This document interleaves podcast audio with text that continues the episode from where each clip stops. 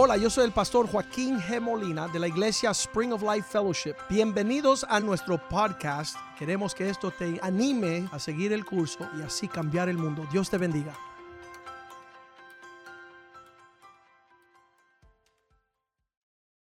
Padre, te damos gracias por tu presencia en nuestras vidas. Te damos gracias por nuestros papás, por nuestras mamás, por nuestras familias, nuestra iglesia, nuestros hijos e hijas, oh Dios, por nuestras amistades.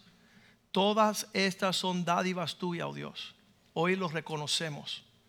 Estamos en la casa de Dios escuchando la palabra de Dios. Y tú dices que tu palabra no torna vacía sino que sale y hace la obra por la cual tú las mandas. Es como un rocío del cielo, tu palabra, que cae sobre los árboles de la tierra para que den fruto, Señor. Sana nuestra tierra, que seamos fructíferos, que seamos un refrigerio y una sombra para nuestras esposas, nuestros esposos nuestros hijos, hijas, oh Dios, nuestra familia, nuestros vecinos. Que esta ciudad, Señor, sea bendecida por aquellos que guarden tu palabra y temen tu presencia. Pedimos que tú prospere tu palabra como una buena semilla que es depositada en buen corazón, que dé fruto y una cosecha que glorifica tu nombre. Haznos entender tu palabra, que tu palabra nos instruye en justicia en aquello que te agrada a ti, oh Dios. Que sea lámpara a nuestros pies, luz en nuestra senda. Que nos defienda, Señor. Cuando nosotros construyamos nuestra vida conforme tu palabra, sea como aquel sabio que edificó sobre la roca, Señor, y no el necio que edificó sobre la arena. Señor, bendícenos, Señor, y que cuando nosotros escuchemos tu palabra y la pondremos por obra, Señor, veamos manifiesta gloria sobre la faz de la tierra. Te lo pedimos en el nombre de Jesús. Amén y amén. La semana pasada habíamos hablado que el pueblo de Israel, si estudiamos la palabra, tuvo 400 años de esclavos en Egipto. Esa es la historia de los diez mandamientos con Moisés. Él llega y, y dice a Faraón, deja libre a mi pueblo para que vayan a servirme, decía Dios. Él había visto la angustia de, la tierra de Egipto, la angustia de los esclavos que estaban allí haciendo las pirámides. Um, y él mandó un mensajero para rescatar y librar su pueblo. Pero este pueblo tenía mente esclava, no tenía mente de libertad. Ah, muchas personas a lo largo de mi carrera de abogado aquí en los Estados Unidos llegaban los cubanos y decían, ¿sabes qué? Esto de Cuba está horrible, pues, esto está difícil. Pues". Y entonces yo los miraba así. Y cuando ellos se mudaban de Cuba para los Estados Unidos, a los cinco años querían regresar a Cuba. Y yo decía, eh, entonces el problema no es Cuba, el problema es la mentalidad de esclavo. Si tú eres un malvado en Cuba, vas a ser el peor malvado en Miami. Yo tengo amigos míos que son misioneros en la Amazona, están allá en la jungla y me dicen, pastor, tú no sabes lo que es lidiar con los aucas. Y, los, y me dicen todos los nombres de los indígenas de Sudamérica. Y le digo, no, tú no sabes lo que es lidiar con los atueis que manejan Mercedes-Benz en Miami.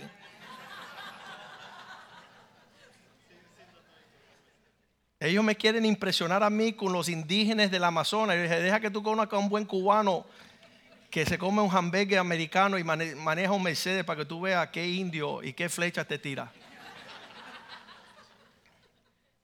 Pero la realidad es que donde no está Cristo no hay paz, no hay gozo y no hay justicia. Y no es Fidel Castro y no es Hitler, es un pueblo cuyo corazón está endurecido para no ni siquiera leer ni acercarse a la palabra de Dios, que rigen su vida como si Dios no existiera. No hay día del Señor, qué, absurdo, día del Señor. El domingo, les quiero informar, no es tu día, es el día del Señor. Date por enterado que tú no eres Dios y que Dios creó al hombre a necesitar a Dios. Cuando salió el pueblo de Israel a la tierra prometida, Dicen los científicos que si tú empiezas a caminar de Egipto a Israel, 11 días de caminar, porque ellos se demoraron 40 años. 11 días. En 11 días ya entraban en una provisión que fluía de leche y miel, casas que no habían construido, pozos que no habían cavado, cosechas que no habían sembrado, ganado que no habían criado. Había toda la provisión del cielo para el pueblo de Dios. Pero ellos no gustaron de lo que Dios prometió, la tierra prometida, porque la promesa de Dios iba a ser cumplida, porque estaban rebeldes, desobedientes. Estaban con tu más, un corazón endurecido. Yo lo hago por mis propias fuerzas. Y esa mentalidad de esclavo nos detiene de, dar las promesas del Señor. La semana pasada vimos que en pos de esta tierra que fluye leche y, miel, eh, leche y miel, fuimos al libro de Hebreos. Cuando uno toma el libro de Hebreos tiene 13 capítulos. Tú no lo lees porque es difícil, porque es histórico, porque tiene terminología que no entiendes, porque te es difícil las, personas no le gustan en el Nuevo Testamento el libro de Hebreos porque es demasiado confuso. Pero el libro de Hebreos es aquel que dice, mira, deja de tomar lechita. Es un libro para una persona que ya dejó kindergarten, ya deja el alfabeto, ya deja los números y los colores, empieza a escribir palabras, párrafos, capítulos y libros. Empiezas a madurar como cristiano. Muchas personas ni siquiera conocen el primer libro de la Biblia. Dicen que el primer libro de la Biblia se llama Generaciones. ¿Quiénes son esas personas? Las que no leen la Biblia porque se llama Génesis. Pero ellas dicen de, generaciones al final de la Biblia, apocalípticas. Ellos no conocen de la Biblia nada. Y la critican. Yo no voy mi mamá antes de ser cristiana decía, yo no voy a tener mis narices metidas en ese libro este, como una cotorra paparreando todo lo que está ahí adentro. Era bien altiva, bien orgullosa. Hoy pasa la vida con su nariz en este libro. Porque es paz, es gozo, es sabiduría. Y es nuestra meditación. La promesa en el Salmo 1, versículo 1 dice que bienaventurado el hombre que no anduvo en, en, consejo de los malos. En otras palabras, no anduvo en chismes, ni estuvo en caminos de pecadores. No vives como viven los demás. Y no se sienta como escarnecedor burlándose. Y ahí el buen cubano eh, tiene las tres cosas. Anda en consejo de malos está en camino de pecadores y se sienta a jugar dominó, a hablar basura cuatro horas. Yo soy cubano. Tengo un amigo mío que es pastor, se llama Pastor Oscar Montané. Dice, perdí mis primeros tres matrimonios por jugar dominó hasta las tres de la mañana. Porque cuando regresé a casa estaba el vecino con mi esposa. Él fumando y jugando allá dominó. Y qué tristeza estar sentado con pecadores en las sillas de escarnecedores, en el camino de los que andan en las cosas mal hechas. Pero versículo 2 dice, más bienaventurado en la ley del Señor es nuestra delicia, meditando en esta palabra día y noche. Y cuando estamos en el libro de Hebreos día y noche, versículo 3, seremos como árbol plantado junto a la corriente de aguas, dando fruto en su temporada, nuestra hoja no cae, todo lo que hacemos prospera. Las personas están enojadísimas con aquellos que prosperan. ¿Y por qué él tiene y yo no tengo? Porque él prospera y tú no. Porque él medita y tú no. Estábamos en, un, en una representación, en una reunión de abogados y ahí en una tarde había una persona que era, era maestro de yoga. Él hacía meditación en yoga. Y él estaba diciendo, viste que los cristianos no meditan, ¿verdad, pastor?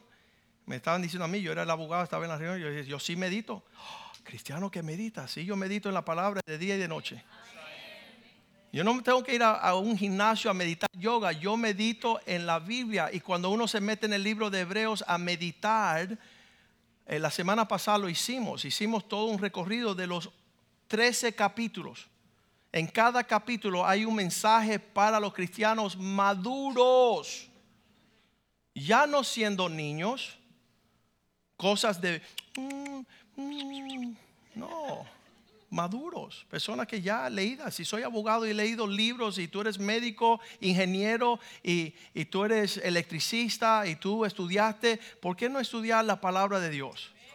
Y entenderla. Y dice allí que estudiando el libro de Hebreos, hice una lista, dice Hebreos 1.4, Dios nos dio a algo mejor que los ángeles. Jesucristo se hizo tanto superior a los ángeles. ¿Qué significa? Esto no es California. Estos mensajeros de Dios que vinieron del cielo a traer anuncios, y tú dices, ¿cuándo me toca que me llegue un ángel? Mira, llegó alguien más grande que un ángel, se llama Jesús, siendo superior a los ángeles, los mensajeros de Dios, cuánto, eh, dice, en, cuanto heredó más excelente nombre, superior que los ángeles y un nombre mejor. Ya no es un nombre de un santo, de un de, un babalao, de un hechicero, de un uh, santero. No, el nombre de Jesús es el nombre sobre todos los nombres.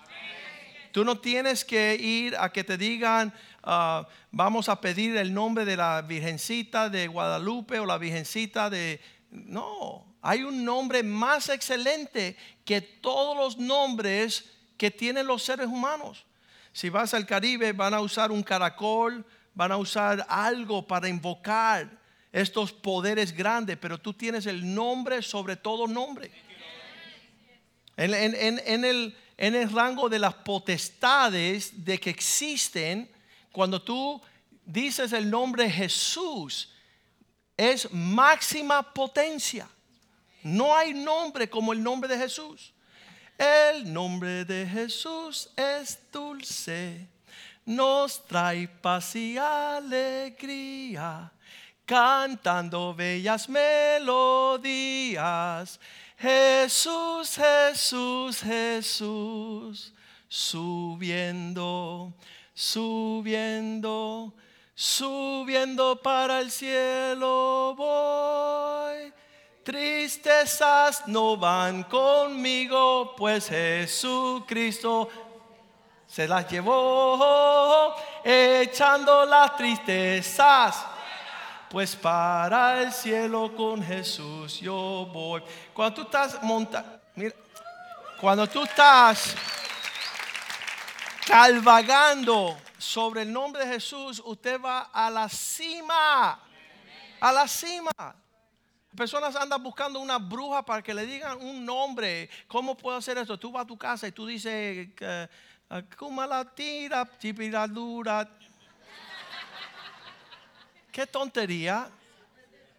Bote todo eso, use el nombre de Jesús y vea la realidad de Dios manifiesta. Vea la realidad de Dios manifiesta. Superior a los ángeles, superior a todos los nombres. Y mira que hay nombres grandes. Hay nombres súper grandes. Ve allí y dile que tú eres hijo de Trump. Híjole, qué tremendo. No, el nombre de Jesús más poderoso. Mayor que los profetas, mayor que los sacerdotes. Ese es el libro de Hebreos. Lo dice a sí mismo. Más grande que Moisés, más grande que Aarón, más grande que Melquisedec, nuestro sumo sacerdote más grande, nuestro mediador más grande. Nuestro sacrificio ya no es chivos, y ovejas, tú no traíste una palomita ahí a sacrificar. Tú tienes la sangre del Cordero de Dios, que más poderoso, que clama con, con una pasión esa sangre que fue derramada en la cruz, dando mejor esperanza. Tú esperas lo mejor, dando mejor pacto un mejor pacto, un mejor ministerio, mejor tabernáculo. Cuando tú lees el libro de Hebreos y yo lo estaba meditando la semana pasada cuando hicimos todo, el mejor ángel, mejor que los, mejor, mejor, mejor, mejor. Señor, te brindo las obras. Ya no te doy lo mejor. Te doy lo que sobra, te doy las cosas mal hechas. Se me rompió una mesa, a ver si la iglesia la quiere. Oye, pastor, tú quieres una mesa que solo tiene dos sillas y las dos patas de la silla están quebradas. Dáselo a tu abuela. Qué horribles somos. Porque si Dios nos dio su mejor, su Hijo, y juntamente con Él, eh, Romanos 8:32 dice, si nos dio su Hijo gratuitamente y junto con Él todas las cosas, mira lo que dice aquí, el que no escatimó ni a su propio Hijo. Mi hijo hablaba de eso ayer. Mi hijo decía que Dios ofreció lo mejor para los crédulos y los incrédulos. Él trata tanto a aquellos que van para el cielo y a aquellos que van para el infierno. Dios los ama igual. Qué tremendo. Y dio el mismo, no escatimó ni a su propio hijo, sino que lo entregó por todos nosotros. Digan todo. Por todos nosotros. ¿Cómo no nos dará también con su hijo todas las cosas? Y en inglés dice gratuitamente gratis. No te va a cobrar. Dios te lo va a dar todo sin nada a cambio. Eso es un misterio. Entonces el libro de Hebreos que dice Dios nos dio, Dios nos dio, Dios nos dio, dice, y no entraron por causa de su incredulidad. Su, el escuchar las buenas nuevas no fue acompañada con fe, no creyeron. Y como no creyeron, no entraron y perecieron en el desierto. Solo dos hombres, Josué y Caleb, pudieron heredar la tierra que fluye leche y miel. ¿Por qué? Porque solo ellos dos no se enredaron. ¿Con qué? Vamos a leerlo. Primera de Corintios capítulo 10, versículo 6. Mas estas cosas sucedieron como ejemplo ya esto es otro libro, no estamos en el libro de Hebreos, estamos en el libro de Corintios donde Pablo dice, y estas son las razones por las cuales no pudieron disfrutar lo que Dios había prometido. Estas cosas sucedieron como ejemplo para nosotros, para que no seamos codiciosos de cosas malas como ellos codiciaron. ¿Sabes lo que te mantiene fuera del propósito de Dios? La codicia. Ah, en inglés se llama la lascivia, el deseo desordenado. Cuando tú deseas algo que no es lo que Dios desea. Y eso fue lo primero que me impactó a mí como adolescente de 16 años. Yo decía, Señor, ¿por qué tú quieres lo que yo no quiero? ¿Y por qué yo quiero lo que tú no quieres? ¿Qué dilema más grande tenía yo? Me puse bravo con Dios. Dios pudo haber dicho, a cada hombre le toca 72 vírgenes. Dios lo pudo haber dicho. Pero Dios dice, el hombre sabio, el hombre espiritual, el hombre realizado, una sola esposa. ¿Viste que ningún hombre dijo amén? Cuando fuimos a México, ¿cómo se llama el tío? El tío Mario, famoso. Un médico en la ciudad de Mérida ya 80 años mayor. Y yo fui allá de misioneros y estaba predicando y tío Mario se convirtió. Y él había leído el periódico todas las mañanas por 70 años. Todas las mañanas se leía el periódico. Yo supe el día que se convirtió, él canceló su suscripción y empezó a leer la Biblia todas las mañanas. Tío Mario era tremendo. Y yo viajaba y hablaba con él y viajaba y hablaba con él. Y una mañana él, lo fui a recoger, fuimos a desayunar y él se sienta al lado de nosotros y dice, pastor, solamente tengo una pregunta para ti. Y él dice, ¿por qué Dios nos priva de no tener más que una mujer? Tremendo el tío Mario, ¿eh? Viejito, 80 años. Y yo le dije, tío Mario, ¿usted se imagina tener otra tía Rosy? Y dice, no, no, no, no, no. no. Una es suficiente, una es suficiente. Enseguida se convirtió y se convenció. Que Dios era sabio en solamente darle una esposa, porque más que una iba a ser un problema. Él dijo, no, no, no, ya entiendo, ya entiendo. No me lo tienes que explicar más. Pero dice aquí que la codicia causó que ellos no alcanzaran. Y eso fue mi primera oración como un joven. Yo le decía, Señor, cambia en mí mi deseo. Qué tremendo. Si tú cambias en mí el deseo, voy a desear las cosas que tú deseas. Qué tremendo. Señor, dame un nuevo corazón. Dame algo que desea agradarte en todo tiempo. Y sabes que um, el, el, regalo más grande es que tú deseas lo que Dios desea para ti porque vas a ver la gloria de Dios sobre tu vida. Cuando tú empiezas a ver lo que Dios piensa en ti. Jeremías 29:11 dice, yo sé los pensamientos que tengo. Tú no tienes que desear cosas torcidas porque mis deseos sobre ti en estos pensamientos acerca de vosotros, dice Jehová, yo tengo pensamientos de paz, de tranquilidad, que te vaya bien y no de mal, para darte el fin que estás esperando. Señor, si yo deseo lo que tú deseas, yo voy a ver lo que tú deseas sobre mí y realmente hoy día, hace como, hace como dos años, estaba sentado en el patio de mi casa y esta fue la conversación que tuve con el Señor. Señor, gracias que a los 19, a los 16 años, cuando tú me dijiste cosas que ojos no han visto, oídos no han escuchado, no ha entrado el corazón de los hombres, las cosas que Dios preparó para aquellos que le aman, tú cumpliste tus promesas. Habían pasado 30 años y Dios todo lo que me prometió de, de un matrimonio en paz, unos hijos en alegría, una economía en paz. Todo lo que Dios había prometido lo había cumplido con creces. Estoy mirando en el futuro hacia la herencia y el legado que mis nietos van a tener en Cristo. Qué lindo que mis hijos van a hablarle a mis nietos, así dice el Señor. Esto es lo que dice la palabra del Señor. Antes de ayer creo el, hijo de Oscar vino y dice, pastor, quiero entender algo. Mi papá dice que no hable estas palabras y quiero saber el por qué. Y le digo, porque Dios quiere que tú seas un príncipe y el hombre perfecto dice que no ofende en palabras. Y tus palabras tienen vida y muerte y van a ser una bendición para ti o una maldición. Y él estaba escuchando ahí y yo le dije, y yo quisiera haber tenido hombres sabios rodeando mis padres a tu edad recibiendo estas palabras. Qué lindo es el Señor. Qué lindo es desear lo que Dios desea. Muchas personas como lo único que tienen en mente es ser esclavos, pirámides, ajos, cebollas, Egipto, solamente tiene sus pensamientos allá. Pero cuando Dios empieza a mostrar la gloria de su vasta provisión, tú empiezas a desear las cosas que están por encima de lo que tú soñabas adquirir.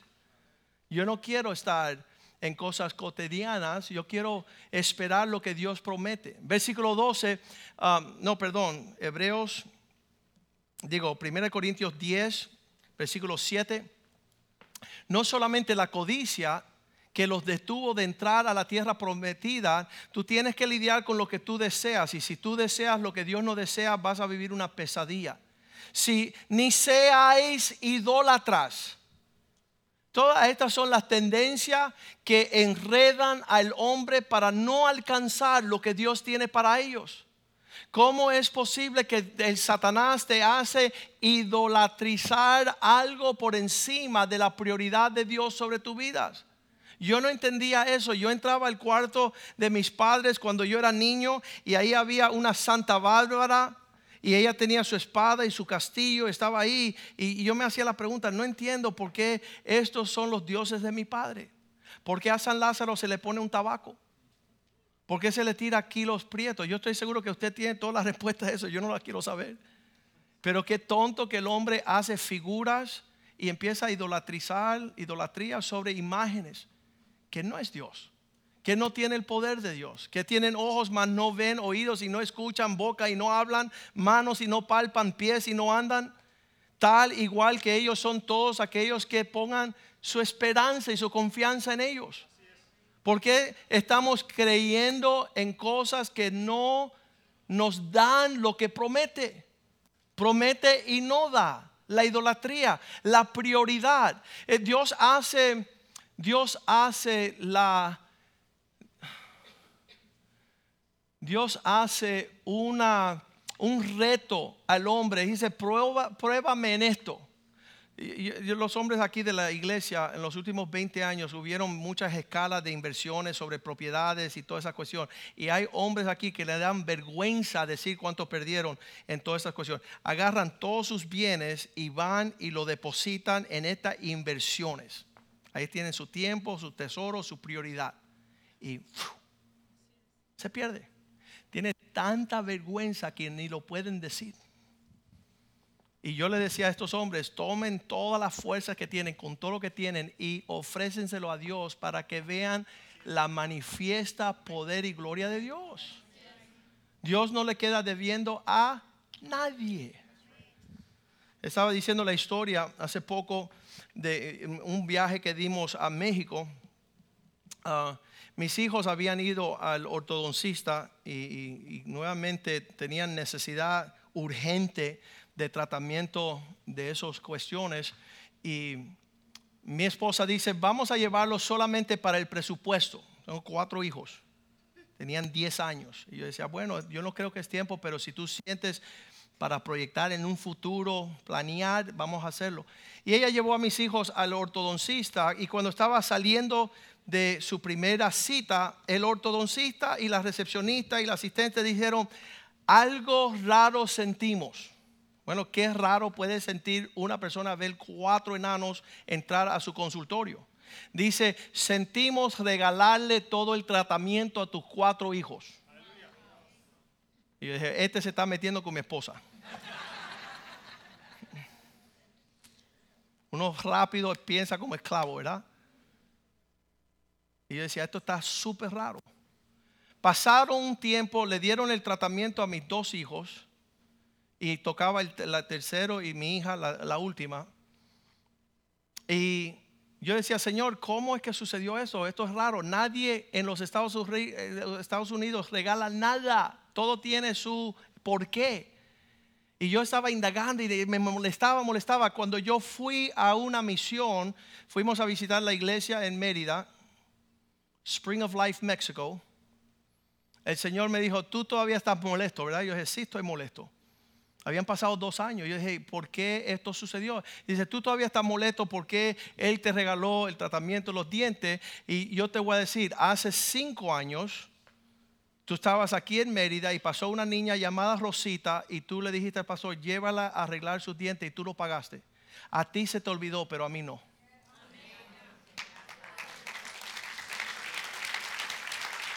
Cinco años. Después cuatro hijos comprometidos hasta los dientes con el Señor. Cada vez que sonríen, tienen que decir, papá Dios nos arregló la dentadura. ¿Por qué? Porque andando en la generosidad, en pensar en otra persona, hay un Dios en el cielo que nunca se le olvida nuestro gesto de amor hacia los necesitados. Jamás. No le queda debiendo a nadie. Nadie se puede jactar que dan más que Dios. No existe. Y entonces Dios nos da el desafío de cambiar nuestra idolatría. ¿Qué es lo que tú levantas por encima de Dios? ¿Qué es lo que es? Para diferentes personas son diferentes eh, cosas. Yo tenía un tío abuelo que se levantaba todos los días a las 6 de la mañana a servirle nada a su esposa, ni a sus hermanos, ni a su familia. Él salía con una gamuza a limpiar su carrito. Y tenía la pintura esa, dice, mira, se pintó en el 67 y la pinturita está igual que nueva. Su idolatría era su carro. Las gomas tenían que brillar.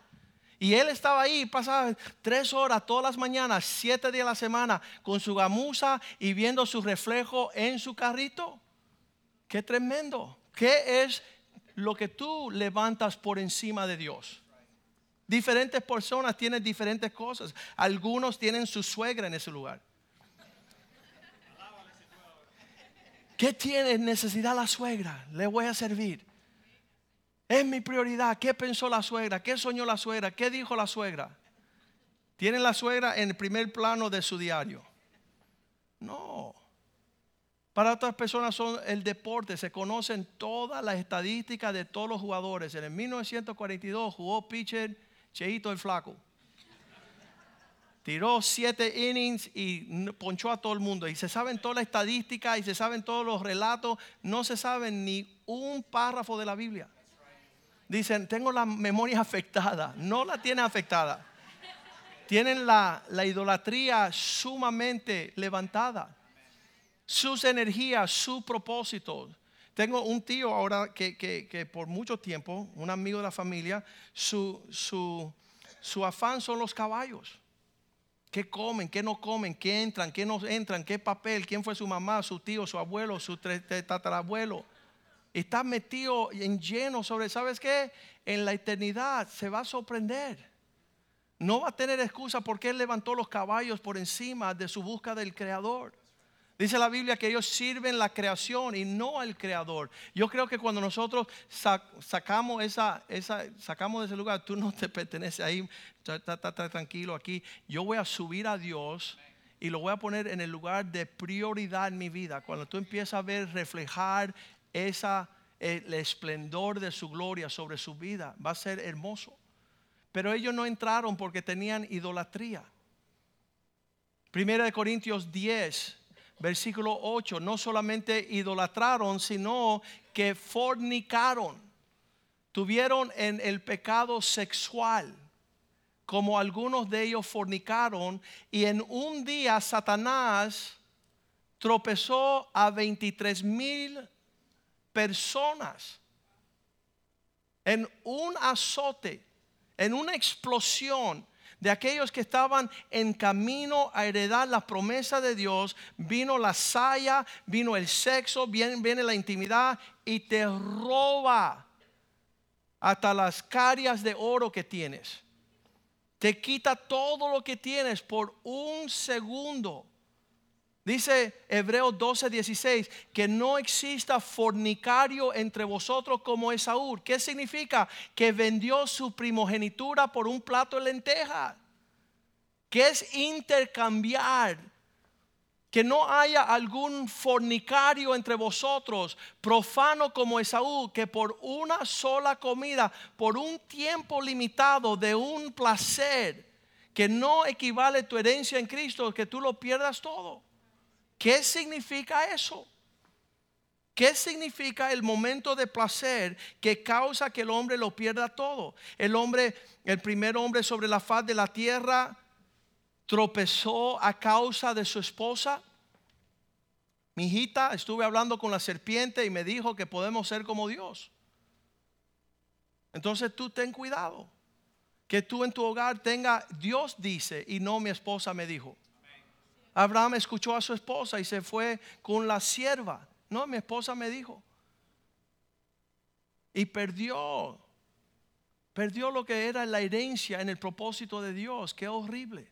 El hombre más sabio, Salomón, dice que terminó su vida sirviendo a las mujeres extrañas las mujeres de otras naciones y no a su Dios. El hombre más fuerte, Samson, cayó por causa de la mujer. Aquí andan los hombres como que no van a caer. ¿Y sabes qué? Se lo va a traer el cocodrilo.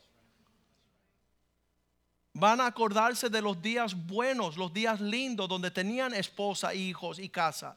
Y por causa de fornicación, un deseo desordenado sexual, lo pierden todo. En los últimos meses, el, pastor principal de las iglesias más grandes de los Estados Unidos, el pastor principal,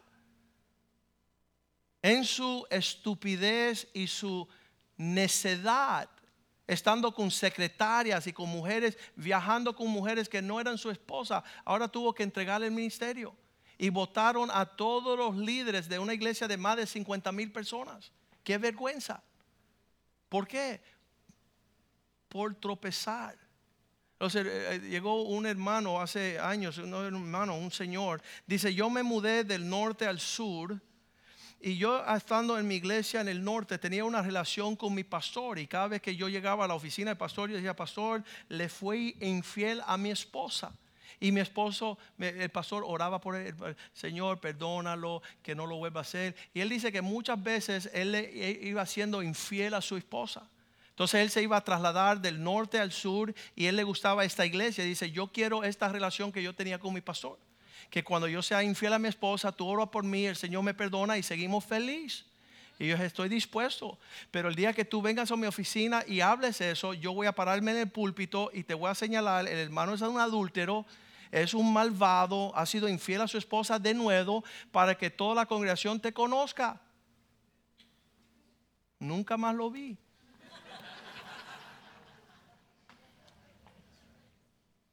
El ser humano es bien astuto. Bill Gothard también, un héroe de la fe.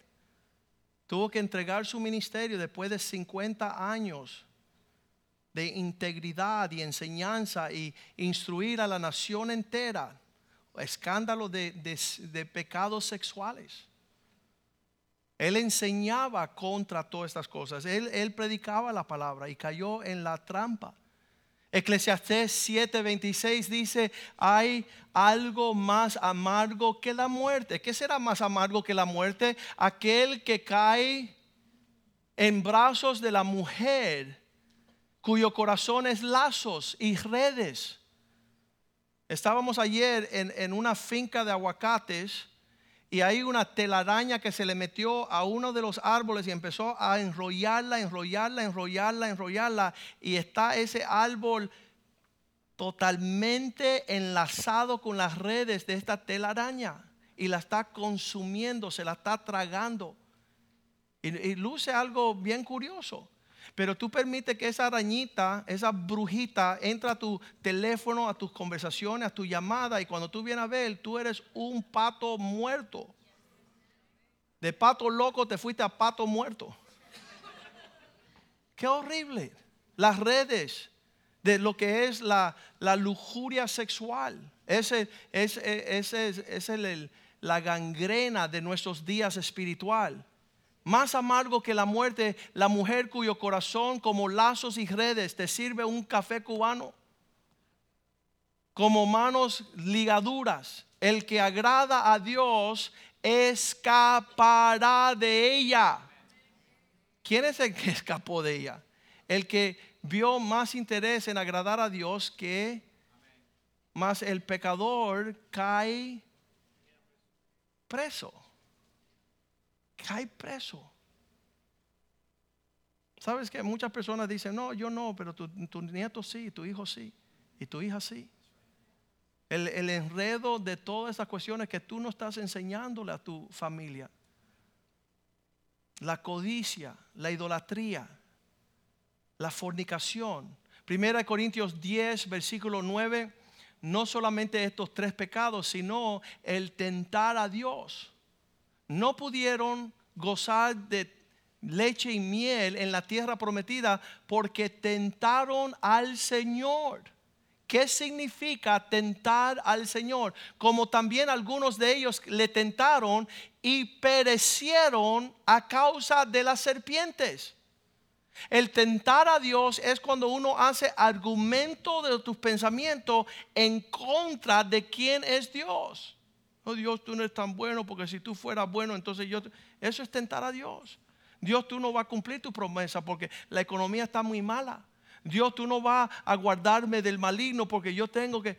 Ah, ¿Sabes qué? No discuta con Dios.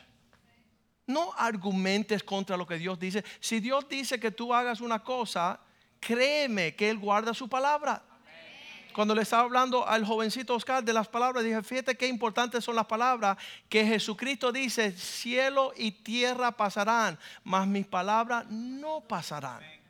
Significa que Dios no dice mentira. Él lo que dice, Él lo cumple. Él lo que promete, Él lo hace. Y entonces tentar a Dios es contradecir a Dios. No, porque eh, Dios dice que si yo voy a la iglesia el domingo, Él me hará cabalgar sobre las alturas y disfrutar de los manjares más elevados de la tierra. Y si yo no trabajo, entonces no tientes a Dios. Dale a Dios lo primero para que tú veas lo que va a suceder. Dale a Dios tu primicia para que tú veas cómo Él guarda sus promesas. Y ahí vas a aprender siempre cuando las cosas están transversadas, aunque no, no concuerdan con tu razón. Tú dices, mira, yo me volví loco, pero Dios no. Y cuando hago lo que Dios manda, yo veo siempre su bien. Mi hijo lo dijo esta mañana. Él dice, yo no sé lo que pasó, nosotros íbamos arriba todo el tiempo ganando, ganando, ganando y al final perdimos. ¿Sabes por qué? Porque habían otro equipo humilde que guardaban y respetaban las leyes. Y Dios compensa al humilde. Dios le da galardón a aquel que lo busca. Y eso es, eso es lo opuesto de tentar a Dios. Cuando siempre es un argumento, te haces más bien un teólogo que un siervo de Dios. Sabes argumentar todo y hacer nada de lo que dice la Biblia. No creo en diezmo porque es Viejo Testamento. No creo en ofrenda porque es Nuevo Testamento. No creo en Pablo porque son las, Paula, las cartas Paulinas. Oye, mi hermano, tú te vas para el infierno de cabeza. Como cobarde. Eso está escrito en Apocalipsis. Qué horrible. El tentar a Dios es discutir contra Dios. Y, sabes que veo la gloria de Dios con aquellos que son mansos y humildes de caminar en los propósitos de Dios. Versículo 10, no solamente no andar en codicia, ni andar en idolatría, ni en fornicación, ni en tentar a Dios, pero ni siquiera murmurar. ¿Qué significa murmurar? Eh, la, la, palabra murmurar es una queja privada. Lo que predica hoy el pastor no me gusta. Eso es murmurar. Una queja, no me gustó lo que mi esposa cocinó. No me gusta lo que está haciendo el gobierno federal. No me gusta lo que hacen los policías locales. No me gusta el periódico. No me gusta. Eh, todo es una murmuración. Es una queja continua. No me gusta mi papá, no me gusta mi mamá, no me gusta mis hermanos, no me gusta donde vivo, no me gusta mi escuela, mis maestros, no me gusta el material de la escuela, no me gusta mi carrera, no me gusta mi carro, no me gusta... Varón, tú estás torcido. No ves nada bueno en nada. Yo, a mí me encantan estas conversaciones. Oye, te diste cuenta que fulanito, y tú viste lo que él hizo, y lo que él dice. Y le digo, oye, dale un break y dime una cosa buena que hizo para yo ir nivelando a mi hermanito ahí. Dame algo bueno para balancear el infierno que le estás trayendo sobre él. Que si no fuera por Cristo, Dios mío, dice, no murmure. Deja, no, cuando yo estaba en Cuba estaba mejor, cuando yo estaba en Costa Rica estaba mejor, cuando yo estaba en Venezuela estaba mejor. Eh, ¿Sabes qué? Eres un malvado. Tu murmuración te está contaminando a ti y a los tuyos, como algunos de ellos que murmuraron y perecieron por el jefe. Le está diciendo eso también a Oscarito se llevó tremenda, una pregunta y se llevó tremenda sorpresa. Le dijo, mira, diablo significa aquel que habla mal. Y todos aquellos que hablan mal son igual que él. Diablo viene de la palabra de hablar torcidamente, con una, una lengua doble ánimo.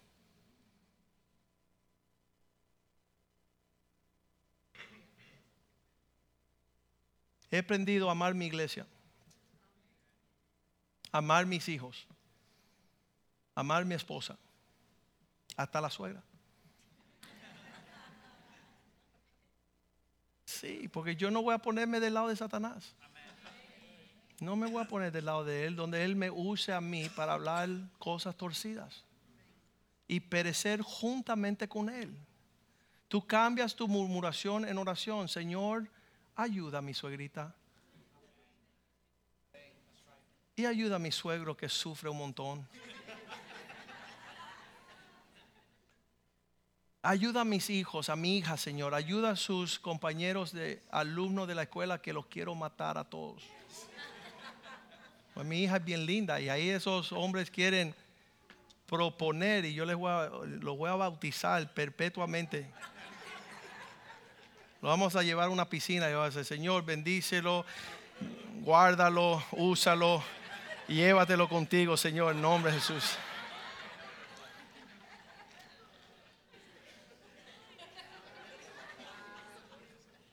El, el bendecir en oración a los suyos. El grupo de oración los sábados está aumentando. Les animo que lleguen a las 6 de la mañana temprano. Aprendan a interceder, aprendan a orar, aprendan a dar gracias. Van a ver los resultados. Van a ver la mano de Dios interviniendo entre los suyos. No murmuréis. Te haces agente de Satanás cuando estás murmurando todos esos noticieros, todos estos críticos políticos que nada más que saben son sacar y hablar cosas torcidas. Cada vez que veo el noticiero me voy a bañar. Me siento sucio de toda la mugre que hablan contra todos. Horrible este político, horrible este alcalde, horrible la ciudad, horrible los consejeros. Esta semana fuimos a la alcaldía, nos pidieron participar abrir en oración. Y, yo decía, Señor, no quiero ir allá a hablar sandeces ni, ni, ni figurar como el pastor de la comunidad que va a bendecirnos. Yo dije, no, yo no quiero eso. Yo quiero ir a los lugares que tienen propósitos. Y si yo voy a ir tempranito, que exista un propósito tuyo. Yo no quiero ser parte del circo de la política de esta ciudad. Y cuando yo me acerco allí, estaba dándole un premio a un policía que había detenido a este hombre aquí en el Hotel Trump. Él sacó una arma y este policía pudo desarmarlo y llevárselo preso. Le estaban dando un premio a él, a su asistente, a su ah, grupo, al jefe de la policía, a la alcaldía. Todos estaban siendo reconocidos.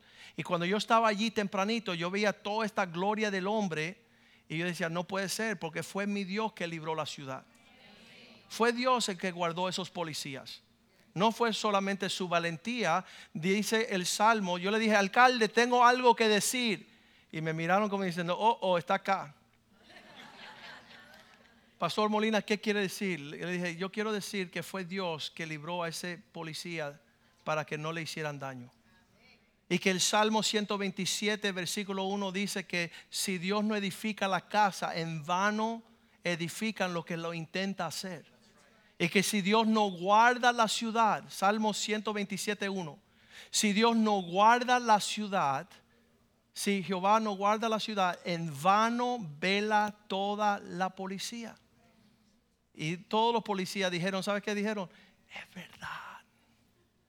Vamos a reconocer a aquel que nos libró.